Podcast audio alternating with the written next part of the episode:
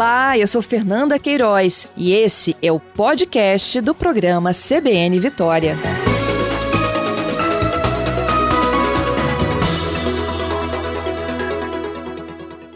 Doutor Marcelo, como é que foi a assinatura do pacto na última sexta? Como é que os candidatos reagiram à proposta de manter a cidade limpa? Bom, Fernanda, primeiro a gente é, comemorar esse momento de democracia, né? Assim, a eleição para a gente tem que ser motivo de alegria, né? É, olhar para olhar para o pleito, né, como sendo assim, a força motriz da democracia, né? Esse contato do, do candidato com o eleitor é algo que a gente tem que comemorar, né? Porque nem sempre uhum. foi assim. Uhum. Então, assim, a gente nesse primeiro momento, queria é, enaltecer esse momento democrático e tentar fazer desse momento um momento de alegria, de festa, no sentido de a gente realmente poder ir às urnas e escolher aquelas pessoas que vão nos representar dignamente, tanto no executivo quanto no legislativo municipal. Nós temos essa veia ambiental, né? Eu sou o promotor de justiça aqui de meio ambiente e urbanismo de Vitória, e nós temos aqui um, nós tivemos conhecimento da, de uma resolução do TRE, é bom que se, se frise isso, né? já, já existia essa, essa resolução 277 2016.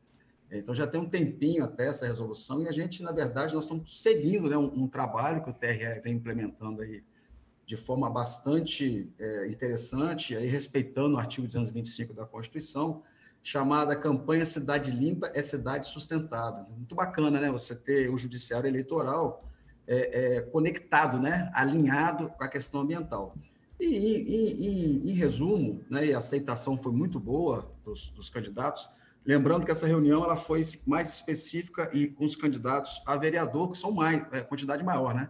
São Exatamente. 400 e quase 455. Mas, assim, é, na verdade, nós enviamos a proposta de adesão aos diretórios e também aos candidatos a prefeito, com certeza estão, estarão aderindo aí. E foi muito bem aceito. Por que foi muito bem aceito? Me parece que essa agenda ambiental ela, ela é uma agenda que ela é irreversível, né? Daqui para frente, na verdade, de sempre. É, a gente precisa ter esse olhar bastante cuidadoso com a agenda ambiental.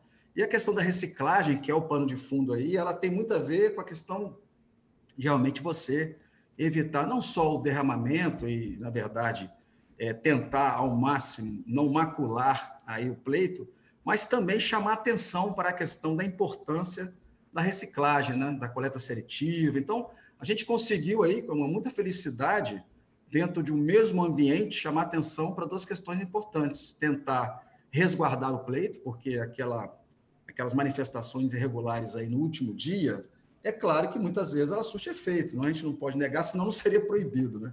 Então, esse derramamento de santinho, de propaganda eleitoral, é proibido desde a véspera, então, o que, que o TRE fez aí de uma forma muito inteligente? Falou, gente, para evitar aí que os, que os candidatos, os seus responsáveis aí, né, é, incorram em sanções aí cíveis, criminais, administrativas, que, que não são pequenas, né? Se você for ver hoje, Fernanda, a pena criminal até que não é muito, não é muito grande, não, mas é, é uma pena criminal. Né? Ela vai de, de, ela vai de seis meses a um ano. Mas a pena de multa, para você ter ideia, é, é um máximo de 15 mil, podendo dobrar se existir reincidência, ou seja, o sujeito pode chegar a apenas a pena de 30 mil reais. Então, assim, não é a pena pequena. Então, assim, hoje é, o, as pessoas. Isso só para o caso do Santinho, não é, promotor? É, é o material, né? O material que seja gráfico, né? o material que seja derramado no dia, né? Pode ser Santinho, pode ser uma propaganda qualquer, que aquilo que for derramado, que a gente chama de derrame, né? Na, é, na, inclusive na véspera é proibido, né? Então, o que, é que a gente fez, né? junto com o TRE e junto com a juíza, a doutora Gisele, que, que é uma grande incentivadora, porque também, se você não tiver o judiciário junto, fica muito difícil, porque é um grande, um grande fiscal aí também que controla essa questão. A gente fez uma proposta de sim, que seja entregue voluntariamente pelos, pelos partidos, e vai ser entregue lá no, no cartório da, da 52ª Zona. Todos eles já receberam o ofício o endereço certinho, e aí a nossa, nossa grande tacada de mestre, vamos dizer assim, que eu acho que é muito legal, né? Nós estamos convidando as associações de catadores para recolher esse material. Então, a gente tem uma cidade limpa, a gente protege aí é, é, possíveis infrações criminais eleitorais e o sufrágio, e assim, e o pleito a gente protege. A gente chama atenção para a importância de você ter é, a reciclagem, né? você reaproveitar os, o material para evitar esse avanço aí desmedido em face dos recursos naturais. e, ao mesmo tempo, chama atenção da importância dos catadores, né? associações de catadores tem uma importância muito grande dentro desse círculo econômico aí da questão que envolve a reciclagem. Então, assim, é uma, é uma, é uma campanha bastante, bastante bacana, assim, que nos orgulha muito estar participando. Lembrando sempre né, que não, é, não somos sozinhos, estamos junto com, com, com o juizado lá do, da 52 e junto com o TRE. Nós oficiamos ao TRE é, é, pedindo apoio né, à campanha para que se estenda para, para o Estado, o Espírito Santo, os outros, as outras promotorias também, os outros juizados também, se for possível, aderir também a essa campanha, para que a gente tenha a questão ambiental aí é, sendo, sendo jogando luz nessa questão em época de eleição. A entrega desse material excedente vai acontecer no sábado, né? Que antecede a eleição no do sábado. domingo 15. Isso, lá no, no, na, no endereço da 52ª zona eleitoral ali em Jardim Camburi. Isso, é a Avenida José Márcio Viváqua Santos. O horário de entrega será de 10 da manhã às 7 da noite. Isso. A distribuição desses santinhos é crime na véspera e no crime. dia, não é isso, Marcelo? Na véspera e no dia. A, assim a legislação como... é interessante. A legislação fala a, que é proibido até 22 horas antes da véspera. É mesmo? até, 20, até 22 horas antes da véspera. Aí, se você fizer uma interpretação, você só pode até as primeiras duas horas do dia 13. Interessante, né? Então, assim. Que é, é sexta-feira. É e é sexta-feira.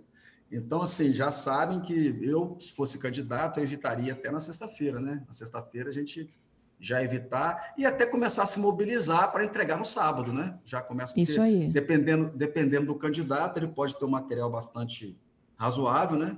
E aí, ontem mesmo, eu entrei em contato com o secretário, o atual secretário de Meio Ambiente de Vitória, e vou ver com ele se as associações tiverem alguma dificuldade de buscar esse material, do município talvez está auxiliando aí, né, com, a, com o transporte desse material, porque dependendo do volume, talvez a associação não tenha condições, né? Eles têm uma, uma dificuldade financeira muito grande, todos nós sabemos, para poder auxiliar. E aí isso se justifica por causa do interesse público, né, que é realmente o recolhimento desse material ainda mais em época de eleição, né, que você justificaria muito mais. Então, a gente também está fazendo esse contato, com essa parceria com o município de Vitória, para poder todos juntos ter uma cidade mais limpa. E aí, Fernanda, o que a gente mais quer é o quê? Né? Nessa, nessa época de tanta polarização de, e, às vezes, de, de, campanhas tão acirradas, o que a gente quer é o resultado da urna é, que seja mais próximo possível da legitimidade. Né? Não adianta você ter um pleito formal, né, com aparência legal, se lá depois do resultado você não tem legitimidade, né? Você tiver aí condutas ilícitas que, que, este, que, que vençam né, a verdade. Então, é, são, são atitudes, são providências que a gente toma, acima de tudo, para tentar fazer com que nós é, é, conseguimos assim, o máximo de legitimidade possível, porque depois isso se reflete no mandato. Né? O mandato com uma pessoa, um, né, um candidato que é eleito formalmente e também legitimamente, ou seja, que realmente a, a, a, urna reflita a vontade popular, o mandato dele é muito mais significativo, muito mais é, com muito mais é, é, é, observância das regras constitucionais legais. E a gente, acho que a democracia ela fica sendo mais, ela, ela é coroada né, dessa forma. Então, tudo que a gente faz em relação a esse trabalho, claro que tem um pano de fundo é, ambiental, que é uma coisa que a gente trabalha há muito tempo, mas tem esse, esse viés aí realmente de tentar proteger o máximo possível o resultado. Que é uma pois é, coisa é, promotor, tem dois precisa... ouvintes aqui fazendo é, ah. as mesmas informações importantes que eu acho que vale a pena a gente comentar. É, ah, tanto sim. o Rodrigo quanto o Gerson. O Rodrigo, ele fala de que, é, como há essa estratégia né, de se entregar um material na véspera, o que tem se visto em eleições anteriores é eles descartarem aos poucos, dias antes não só de véspera como antivéspera. Né? E o Gerson também está dizendo que ele conhece muito bem a campanha no Rio de Janeiro. Lá eles são conhecidos por fazer tapetes de santinhos. E geralmente também isso acontece por conta das regras eleitorais, véspera, antivéspera. É, essa, essa, a gente tem que ter muito cuidado, Fernando. Assim, sempre a legislação, o direito, ele não consegue, é, ele não consegue resolver todas as questões da sociedade se a sociedade ela não tiver consciência é, de que ela tem que cumprir com o seu dever constitucional de obediência ao Estado do Direito. Isso é uma coisa, né? Uma coisa é você ter as regras pré-estabelecidas, outra coisa é a obediência às regras pré-estabelecidas. Por isso que existem os órgãos de controle. O que nós vamos fazer, evidentemente, é estar é tá fiscalizando né, a cidade. É claro que a legislação, o que acontece? Por que que, perguntar assim, ah, por que que só na véspera e no dia? Porque a gente não pode, veja bem, é, a, a, a, eleição é um momento democrático. Né? A legislação não poderia ser, ter, ser tão dura ou tão draconiana no sentido de impedir a manifestação. Então, é claro que antes disso, é, é eu repito, né? mesmo antes da, da véspera, a gente, a gente sempre orienta aos diretórios, aos candidatos, que evite ao máximo é, fazer com que a cidade vire aí uma, uma pandemia, vamos dizer assim, se Deus, essa palavra é até complicada falar agora, mas essa enxurrada de material aí pelas ruas, isso dificulta a limpeza pública e, de certa forma, acaba viciando o, o certame, né? com, essa, com, essa, com essa massificação de informação. Mas nós temos que entender que nós temos uma cultura, uma tradição. Né? Quem é que nunca, quem nunca recebeu um santinho de um candidato, quem nunca né, foi abordado por um candidato? Então, nós temos que ter muito cuidado também, é uma, é uma linha muito tênue, né? entre você cercear aquilo que é proibido e também ter, um, ter olhos positivos daquilo que é a tradição e manifestação da nossa campanha. É, né? O, o tipo santinho, tipo promotor, ele serve até como cola, não é isso, para o eleitor? é. É, não é? é? Uma, é uma tradição. A gente, se a gente começar também a ser assim, muito, muito duro com a interpretação da lei, você acaba, às vezes, até é, desestimulando a participação das pessoas no pleito. Então, repito, a nossa ideia não é, evidentemente, cercear a democracia, muito pelo contrário, a gente tem falado isso nas nossas reuniões com os, com os candidatos. Agora, se evidentemente a gente perceber que houve alguma, alguma conduta que seja contrária à, à legislação, a gente tem que aplicar, não tem jeito, a legislação eleitoral é, muito, ela é muito clara, e nós estamos, mesmo assim, nós estamos buscando, Fernando, assim, é, não, é, não era uma coisa, ainda não é algo muito usual na legislação eleitoral e nem na, na jurisprudência eleitoral. Nós estamos começando a implementar também a autocomposição, é o diálogo, assim, em vez de você aplicar a pena, tentar convencer o candidato a não a não praticar nenhum tipo de ilícito. Por exemplo, esse final de semana nós ficamos sabendo que tinha um candidato é, aí ensaiando usar placa, não pode usar placa. Entramos em contato com algumas pessoas e pedimos, olha, se, né, não, não faça isso. E estou esperando. Possivelmente pode ter dado resultado, uma simples fala. Então, assim, não, a, a justiça eleitoral ela não foi criada para sanção, sancionar, aquela, aquele sentido policialesco. Ela também, além, além de tudo, é uma, é, um, é, um, é uma justiça que ela busca tentar o máximo, que repito, tentar o máximo, fazer com que a gente tenha, tenha um resultado nas urnas de forma mais legítima possível. Então, assim, vamos trabalhar, né, vamos, evidentemente, ser, é, vamos aplicar a lei é, e as penalidades conforme assim determina a resolução, que é a resolução 23610, que é muito interessante. Hoje o TSE tem utilizado dessa ferramenta, que é uma ferramenta muito importante, são as resoluções, porque a legislação eleitoral é muito picotada, você tem código eleitoral, lei das eleições, você tem uma vastidão de, de, de legislação, até, de certa forma, dependendo, muito antiga. Então, o TRE, o TSE vem através de resolução, ela, ele vem é, atualizando essa, essa, essa matéria tanto é verdade que temos aí nessa resolução uma matéria muito importante, que é a questão da internet, né? que, é uma, que é uma novidade aí. E aí, também aproveitando aqui o espaço que a CBN está nos concedendo, para dizer que ficamos muito felizes com a adesão de 100% dos candidatos a prefeito naquela primeira campanha que nós fizemos, todos contra fake news. Né? Toda a fake news realmente tem sido aí um grande, um grande patinho feio das eleições, não só no Brasil, né?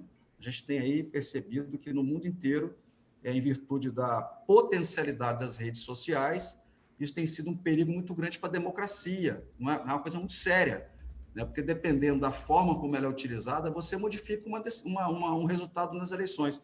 Tem até livro publicado hoje demonstrando né, que isso começou, inclusive, a partir de 2018. Nós estamos em 2020. Veja bem, né? Em 2018, quer dizer, dois anos atrás, é que nós tivemos esse, essa explosão é, de fake news é, interferindo nos resultados das eleições no mundo afora. É uma coisa muito recente. Então, você uhum. vê que uhum. é, difícil, é uma matéria difícil, que a gente tem que... Se a gente for trabalhar só com a, com a batuta da lei, você não consegue combater, porque você tem um universo imenso, é, é, quase incalculável de pessoas aí utilizando essas redes sociais. Então, nós temos que trabalhar, sem dúvida nenhuma, com autocomposição, trabalhar com convencimento, eu diria até que a gente tem que agora partir para uma educação eleitoral, é um, é um, é um tema que deve ser bastante desenvolvido, começar a fa fazer com que as pessoas entendam que quando você transmite uma fake news eleitoral, você pode estar definindo o destino da sua cidade. Olha que negócio, negócio, né? Então tem um lado positivo, que é o impulsionamento legal, que é as mensagens legais, aquelas que são permitidas e cadastradas lá no TRE, isso não tem problema algum, nós temos que usar as ferramentas. Agora, quando você faz isso de forma é, uma fé, ou de forma massificada, ou de forma clandestina, que inclusive é crime, então, um, um crime, inclusive, extremamente é, punido com uma pena até alta, porque se, se redundar em denúncia ou em, ou em qualquer tipo de processo contra uma pessoa que seja notícia falsa, você pode ter de dois a oito anos de reclusão. Então, assim, hoje, a, a, até a penalidade, a, a, legislação, ela já prevendo esse tipo de conduta, já tem uma, uma pena bastante alta. Então, fica aqui também né, o nosso apelo para que as pessoas tenham essa consciência, tem até propaganda na mídia maciça dizendo da, da importância é, de você não praticar esse tipo de conduta. O que não quer dizer, Fernando, e a gente é bom que a gente diga, né? Repetindo, não queremos cercear o direito democrático. Por exemplo, as pessoas mandarem mensagem uma para outra, WhatsApp, olha,